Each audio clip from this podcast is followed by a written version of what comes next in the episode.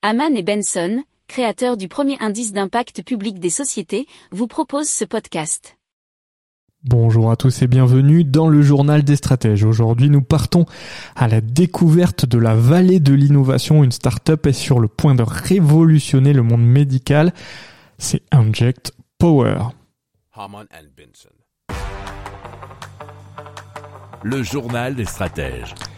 Et donc issu de plus de deux décennies de recherche approfondie au sein du prestigieux CEA, Inject Power s'appuie sur une expertise incomparable dans le monde des microbatteries médicales. Mais qu'est-ce que cela signifie exactement?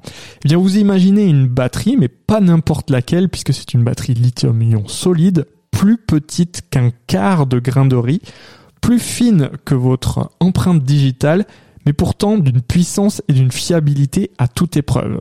Alors la spécialisation d'Unject Power n'est autre que cette merveille technologique. Mais où ces microbatteries trouvent-elles leur place? Alors au cœur même de la médecine.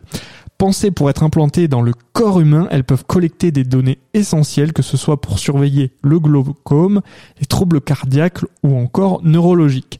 Leur taille minuscule et leur capacité à être rechargées, euh, notamment par induction, les rendent uniques en leur genre. Et pour ceux qui se demandent si cette innovation restera confinée à un laboratoire, eh bien Inject Power a déjà tout prévu, puisque la start-up envisage de construire une usine d'ici 2025 adoptant une approche inspirée de la microélectronique.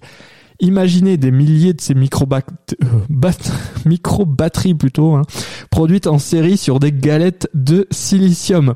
La France, les États-Unis et bien plus encore, tous ces marchés sont dans le viseur d'Inject Power avec de nombreux emplois à la clé. C'était le journal des stratèges du jour. Restez connectés et à très bientôt pour une autre plongée dans le monde de l'innovation. Bye bye. Pour approfondir ces sujets, abonnez-vous à la newsletter de Haman et Benson et écoutez nos autres podcasts que vous retrouverez dans les notes de l'émission ou sur notre site internet.